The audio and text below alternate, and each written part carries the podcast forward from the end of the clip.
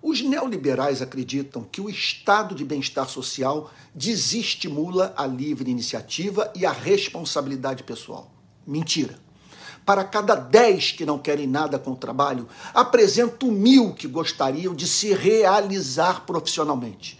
Ofereça preparo técnico para essas pessoas, eduque-as desde a infância e apresente-lhes empregos atraentes, que exijam da sua criatividade e ofereçam salários justos e veremos pessoas que jamais optarão por ficar em casa recebendo ajuda do Estado. O estado de bem-estar social é o principal antídoto à perda de capital humano. Ele pode funcionar como motor da economia ao criar as condições indispensáveis para atrair o investimento privado.